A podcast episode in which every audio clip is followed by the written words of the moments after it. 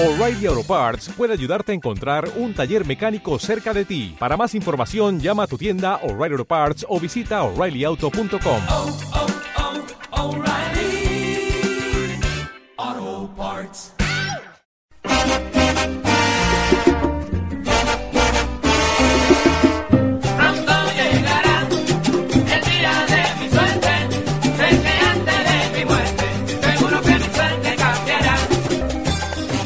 Bienvenido a Comunidad y Trabajadores Unidos, o CYT Unidos.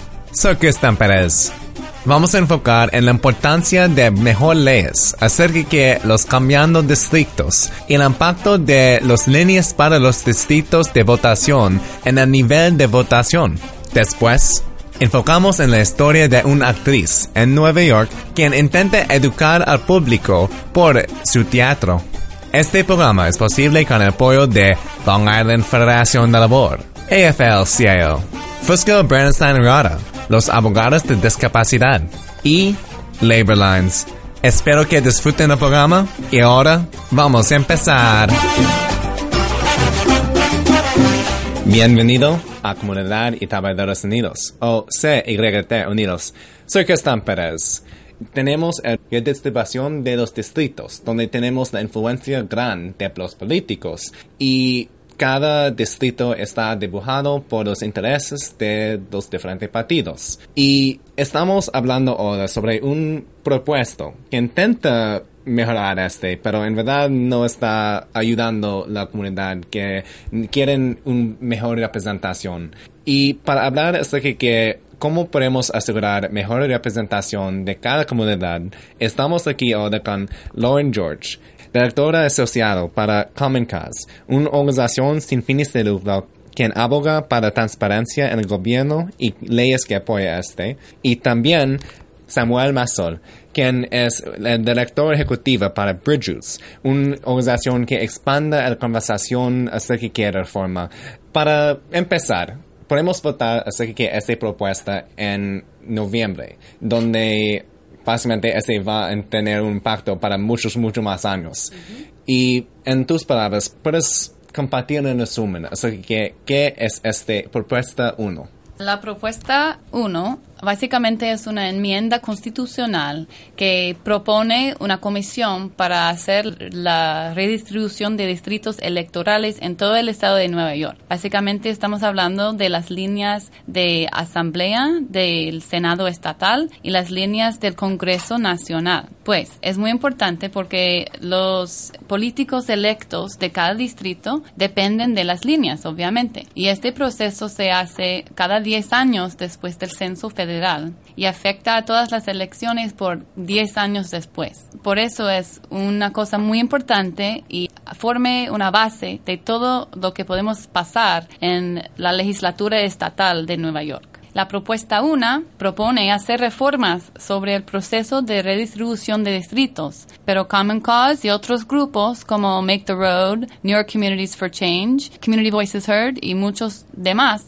están opuestos de esta propuesta 1. Y quiero que Samuel Mazol habla más de eso.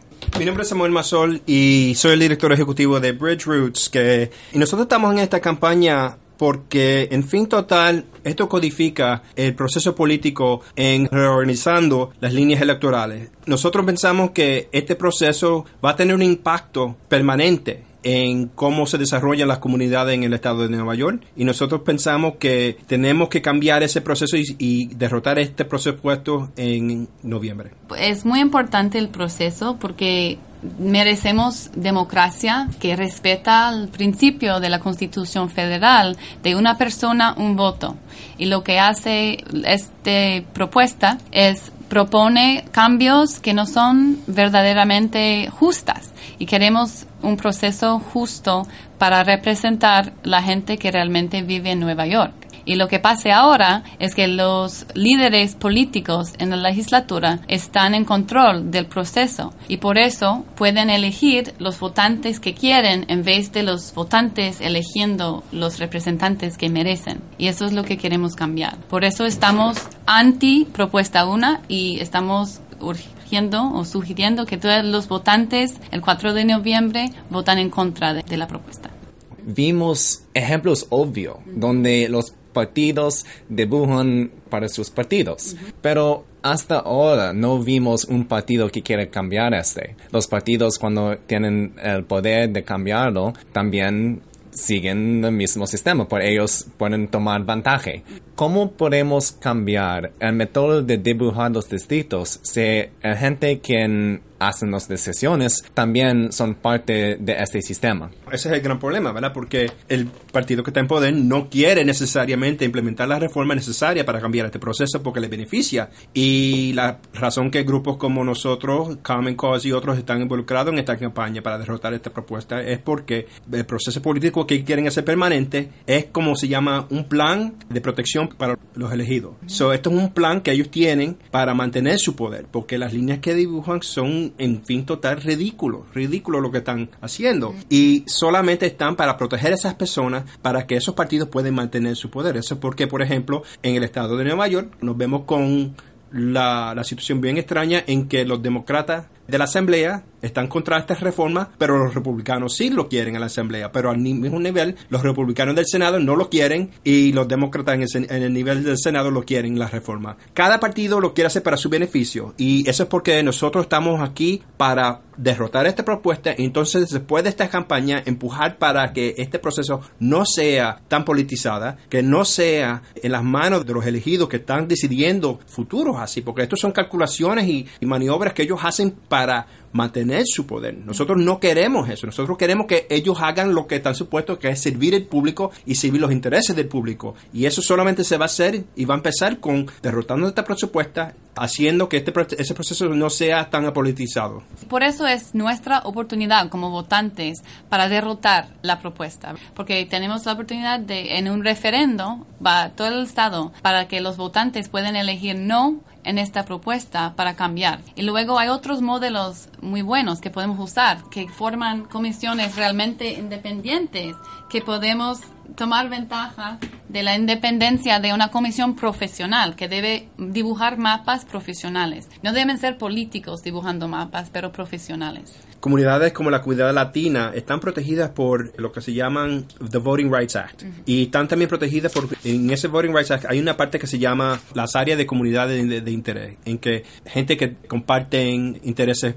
económicos que comparten la misma cultura, la misma composición étnica, se puedan protegerse políticamente. Pero el proceso se ha sido tan manipulado a este punto que vemos que una comunidad como la comunidad latina que está subiendo y está aumentando su poder político puede ver ese poder completamente eliminado por este proceso porque ellos están manipulando las líneas de tal punto que circunventan no solamente el espíritu de la ley pero la realidad de la ley y eso es lo que nosotros tenemos que eliminar, que este proceso no puede ser tan apolitizado. Este no puede ser un plan para el beneficio de, las personas elegidas, pero sino tiene que ser para el beneficio de la gente, para el pueblo de- del estado de Nueva York. ¿Piensas que podemos tener un sistema de dibujar los distritos que es verdad sin politización? Por vimos que este es un sistema para decir quién va a tener poder para los siguientes 10 años. ¿Y cómo podemos asegurar que si vamos a cambiar el sistema, no vamos a tener un método diferente para dibujar los distritos a favor de un partido o de otro? Hay leyes en otros estados, por ejemplo en California, que dictan el proceso de redistribución de distritos que es más independiente. Por ejemplo, ponen profesionales en vez de políticos para hacer las líneas. Usan datos y usamos datos aquí también, pero tienen ahí leyes que prohíben el uso de datos partidarios para hacer las líneas. Y eso es una cosa muy importante. También los comisionados que hacen las líneas electorales son elegidos por personas que no son electos. Este es un proceso en fin total que no tiene que ser con personas elegidas ni personas escogidas para los partidos políticos, sino puede ser y debe ser, como en otros estados, no solamente en California, pero también en Connecticut y otros estados, en que la comunidad académica, la comunidad que no tiene un interés político hace la decisión de cómo se diseña porque hay una fórmula codificada ya en la ley de cómo este proceso está supuesto ser, ¿verdad? Está supuesto proteger las comunidades de interés, está supuesto tener un balance de cómo estos distritos van, pero esa fórmula que existe no tiene que ser tan politizada, sino ha sido tan manipulada, ha sido tan corrupto a este punto que ya no sirve el servicio que está supuesto ser, ¿verdad? Estas leyes se crearon para proteger y para aumentar el poder de las comunidades de, como la, la comunidad latina, afroamericana y otras, sino ahora están disminuyendo ese poder y eso es lo que te- tenemos que parar. Desafortunadamente, este, dos años atrás no pudimos parar completamente este proceso en el estado de Nueva York, aunque al crédito de grupos como Common Cause que pudieron diseñar las líneas congresional han ido a- en el estado de Nueva York, no pudimos hacer eso para Albany, para los senadores estatales ni los este, asambleístas estatales. Pero esta campaña para votar no a esta presupuesta puede empezar el proceso para reclamar la democracia a este nivel en el estado de Nueva York. So, solamente toma un segundo para votar que no, para hacer esa decisión y va a tener un cambio fundamental. En expandiendo esta conversación, tenemos también que pensar que cuando grupos como Common Cause y Bridge Roots hablan de reforma de campaña, como estamos hablando de sacar dinero de la política, este es el primer proceso. Exacto. Porque aquí tenemos la situación donde tenemos elegidos donde no tienen nuestros intereses, que están protegidos por el, el sistema al momento de redistricting, como están diseñados, so están protegidos. Por ejemplo, en el sur de Brooklyn tenemos un elegido que ha diseñado sus líneas de tal manera que se expande millas fuera de donde está su área. Y si uno quiere ver el nivel en que se ha manipulado esta situación en, el estado de Nueva York, solamente la gente tiene que ver las líneas como están para el Senado del estado de Nueva York. So, estas personas paran otro tipo de reforma. So, si nosotros lo hiciéramos sin la política, podríamos hacer más reformas en otros niveles, sacando dinero de la política, protegiendo los derechos de los votantes y otros. So, este es el primer paso para hacer esos cambios. Y si pensamos en las cosas que no hemos podido pasar en el Senado en el último 10 años o por ahí, como vivienda asequible, sueldo mínimo, derechos para mujeres, cosas ambientales como fracking, aquí, no podemos pasar nada si tenemos un Senado que es manipulado por líneas que son diseñados para mantener el control republicano o demócrata en el Senado o Asamblea. Y eso es el punto básico, que eso tiene que ver con todas las organizaciones que están luchando por cambios en su área. No pueden hacer lo que quieren si el proceso de redistribución de distritos mantiene ah, tan partidario. Y por eso queremos votar no en propuesta 1. Hay que derrotar esto porque si tú lo ves de nivel de empoderamiento, esto proviene la comunidad latina en tomando el nivel que tiene que tomar en poder político. Si tú lo ves de proceso de transparencia y accountabilidad, pues también nos vemos que estas leyes como están y como este proceso codificar, porque esto no solamente es algo que va a pasar, sino esto quiere ser un cambio fundamental, cambiar el la constitución del estado de Nueva York. Eso es algo permanente. Esto es algo que va a vivir más que nosotros en este cuarto, sino esto va a sobrevivir a quizás hasta nuestros nietos para derrotar si esto pasa. Y tenemos en noviembre la oportunidad para empezar el cambio, como tenemos que ver que el cambio tiene que empezar en algún sitio y este puede empezar aquí, porque es algo que se puede hacer, porque como lo han explicado, este plan de protección de los elegidos tiene mucho daño. También, por ejemplo, otro tema que mi organización está trabajando es involucrando gente más en el proceso cívico. Parte del problema es que las comunidades no están muy involucradas porque hay un nivel de cinicismo. Si vamos a poner y atacar el cinicismo que existe en las comunidades sobre la política, es en gran razón por el plan de reorganización de distritos electorales. So, hay muchos, muchos niveles y uno no se pone a pensar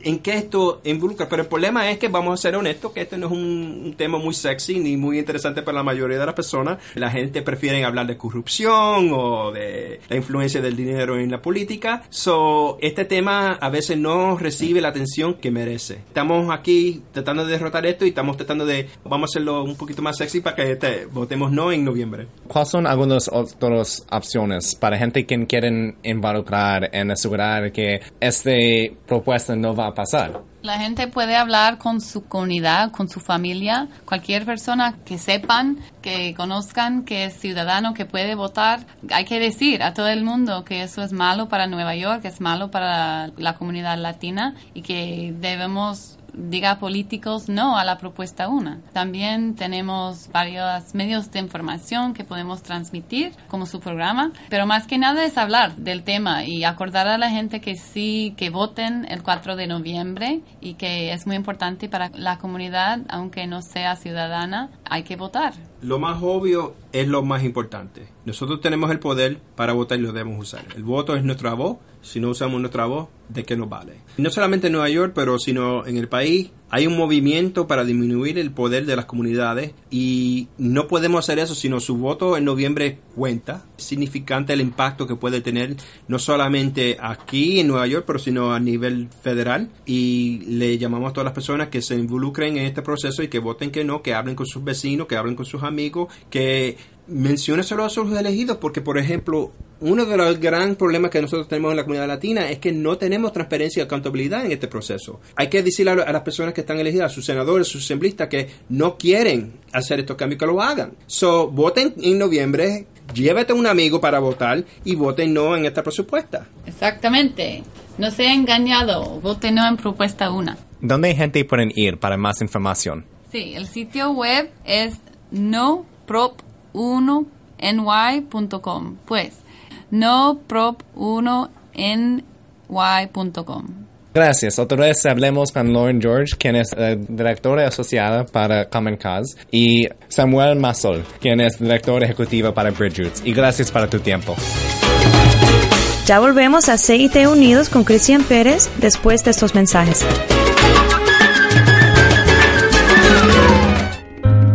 Tiene una discapacidad y no puede trabajar, pero la compañía de seguros está disputando su reclamo. Ellos no van a pagar tus beneficios. Necesita ayuda legal experta. Fusco, Bradenstein y Rada, los abogados de discapacidad. Llama a ellos para una consulta gratis sin obligación. Llama a 1-800-416-5454. Su sitio de web es www.fbrlaw.com. Fusco, Brandenstein y Rada, los abogados de discapacidad. El sabor latino. La nueva fiesta. Con más música continua en breve. ¿Conoces tus derechos en el lugar donde trabajas? Miembros de uniones. Conseguir el respeto en el trabajo y tienen más que 200.000 compañeros de uniones en Long Island que los respalde. Si su trabajo no ofrece los beneficios básicos como médico o vacación, tal vez necesita una unión. Para más información sobre unirse o formarse una unión, llama al Federación de Labor de Long Island al 631 348 1170. Los Uniones. La gente que inventó el fin de semana.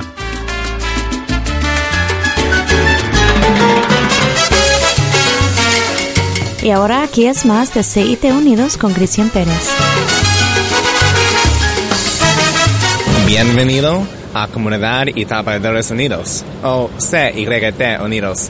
Soy Cristian Pérez. Estamos aquí ahora con Melanie Walter, quien vino aquí para aprender en Lee Strasberg, una escuela de actuación para teatro y cine. Ella también está muy involucrada en muchos diferentes temas acerca de cinema y teatro. Ella trabaja con muchos diferentes festivales de cine y trabaja con una organización que se llama Felt para tres años. Esta compañía es una compañía de teatro para educar al pueblo sobre temas de latinos y todo. ¿Puedes describir un poco sobre lo que haces con Felt y por qué empezaste tu vida como una actriz? Bueno, empecé actuando desde muy pequeña en Guatemala. Primero comencé bailando ballet por 14 años de mi vida en una academia en Guatemala y luego me vine a estudiar a Nueva York por dos años en Lee Strasberg. Al graduarme tuve la oportunidad de trabajar en un musical, Golden Cacao Bean,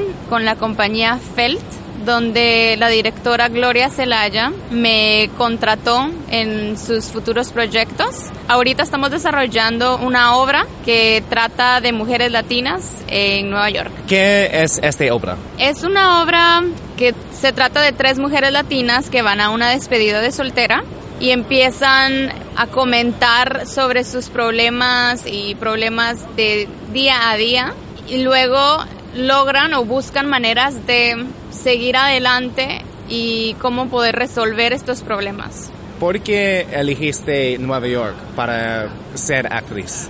Lee Strasberg tiene de los mejores programas de actuación y que a mí más me llamaba la atención. Pienso que Lee Strasberg a mí me cambió la vida. Fue una experiencia increíble, definitivamente me abrió la mente y toda la idea de cómo la actuación va desarrollando me cambió la vida porque me enseñó mucho de mí misma, mucho de cómo funciona el ser humano, enseñó también a observar y luego en Nueva York siento que el nivel de actuación y de cine, teatro es muchísimo más alto que en Guatemala y que en muchos países y siento que el cine independiente a mí me llamaba mucho la atención. Por eso decidí quedarme en Nueva York, trabajar en producción, trabajar en actuación, en teatro, en cine. He estado trabajando en festivales, escribiendo una obra, pues un poco de todo. ¿Cómo piensas tu experiencia en Guatemala tiene un impacto en las obras donde trabajas ahora y tu trabajo como una actriz? Sí, tiene un impacto, pues obviamente por el nivel y calidad de producciones que se llevan a cabo en Nueva York. Sí tiene un impacto, pues obviamente yo estoy relacionada con las casas productoras en Guatemala y acabo de trabajar en el Festival Ícaro de Guatemala aquí en Nueva York. Es un festival que se desarrolló en Guatemala, se fundó en Guatemala, es un festival donde también expusimos filmes latinoamericanos. Pues hablando con el fundador del festival, pues le comentaba que me encantaría muchísimo regresar a Guatemala y trabajar en producciones guatemaltecas. ¿Dónde encuentras tu inspiración para ser una actriz? Pienso que en la humanidad, en la humanidad de las personas. Uno puede cambiar mucho la perspectiva de las personas o puede al menos tocarle el corazón a alguien, abriéndole un espacio de una historia de puede ser una película de dos horas, de tres horas, una obra, un cortometraje, es una historia que puede llegar a tocar el corazón de mucha gente. Y cómo me inspiro yo es eso, sabiendo que puedo llegar a tocar el corazón de alguien, que puedo llegar a cuestionar ideas, que puedo encontrar la humanidad en cada una de esas personas que está observando mi trabajo. ¿Cuáles son algunas de las películas o obras en lo que fue involucraste donde sentiste esta humanidad más o este sentimiento más? Bueno, creo que mis dos trabajos más, no que más me han gustado, sino que han sido un gran reto para mí, fue el cortometraje que yo produje con mi hermana, Mónica Walter. Ella fue la directora, lo escribimos juntas y yo fui la actriz principal. Y se trata de dos hermanas y una de ellas es una drogadicta y es adicta a la heroína. Pues yo tuve ese papel. siendo una drogadicta y pienso que fue uno de los proyectos que más me inspiró al poder relacionarme con otras realidades que en una vida normal yo no podría relacionarme. Yo no hago drogas, yo no hago nada, no hago drogas, tal vez solo me tomo un vino de vez en cuando. Pero es muy difícil poder abrirse a otras realidades si uno realmente no observa. O sea, yo siento que haber podido tocar otra realidad es muy importante y al ver el público cómo reaccionó a nuestro filme fue algo muy especial. Y luego el otro fue en Boardwalk Empire. Tuve un papel de una madre y fue algo también que es una situación que pues, no soy madre, no soy madre, es bastante ajeno a mí, pero el poder relacionarse con esa historia y el poder pues tocar realidades que son ajenas pero que a la gente le tocó y que pues al final la gente sí te dice wow esa escena realmente me tocó es algo muy especial ¿Puedes describir un poco acerca de que Felt, por esta compañía, está enfocado en educar al público, pero teatro es un método que también es para disfrutar? ¿Y cómo unís el aspecto de divertido al el método de educar? La educación es divertida. La actuación es un poco difícil. Yo no enseño actuación, pues hemos tenido cursos de salsa, hemos tenido cursos de pintura, la directora es la que enseña actuación y tenemos otros proyectos como Kung Fu. no todo va a ser color de rosa. siempre cuando yo estuve en Lee Strasberg habían momentos muy difíciles porque más en la actuación y los actores tienen que estar lidiando con sus emociones todo el tiempo, todo el tiempo. Tu trabajo son tus emociones. Entonces, tener pues una estabilidad emocional cuando todo el tiempo estás jugando con tus emociones es bastante difícil, pero te llegas a conocer muchísimo a ti y pienso que eso pues también es divertido. Tienes escenas muy muy muy divertidas y pueden ser escenas de comedia hasta de drama y no siento que el leer tienes que leer muchísimo, muchísimo y conocer a muchísimos escritores cineastas. Tienes que ver muchas películas, eso es divertido. Entonces siento que es encontrar ese balance siempre. ¿Qué esperas pueda hacer como una actriz? Bueno, pues ahora estoy abriendo mi compañía de producción con mis dos hermanas, Mónica y Michelle Palmieri. Estamos abriendo una compañía de teatro, cine, música y literatura. Queremos empezar a producir muchísimo más cine, obras de teatro, queremos también hacer música, escribir. He estado trabajando en otro libreto para un cortometraje que quiero producir el año entrante y poder mandarlo a festivales. Entonces pienso que como la actuación siempre me casteo en todo lo que escribo. Siempre me doy un papel en todo lo que escribo. Quisiera seguir trabajando con HBO, Fox también. Me gustaría tener un papel recurrente en una serie de televisión. Me ha llamado muchísimo las series de televisión. Y me gustaría trabajar con directores latinos. ¿Cómo se llama este grupo de producción? La compañía que estamos abriendo tiene el nombre de MMW Productions. Me pueden encontrar en Facebook como Melanie con Y, Walter, y también en Twitter como Melanie Walter o Instagram como Melanie Walter. Y luego en mi página de internet es melaniewalter.com. Gracias. Otra vez hablemos con Melanie Walter, quien es una actriz en, Nueva York, quien está involucrada en muchas diferentes cosas. Y gracias para tu tiempo. Gracias por escuchar nuestro programa. Si tienes consejo para el programa, envía un email a citunidos.gmail.com o busca para nosotros en Facebook y Twitter. También puedes escuchar el programa en iTunes o en nuestro sitio de web en www.citunidos.com. Esta producción solo es posible por la ayuda de Long Island Federación de Labor, AFL-CIO, Fusco Brandon San Enrada y Labor Lines. Gracias por quedar con nosotros y hasta la próxima.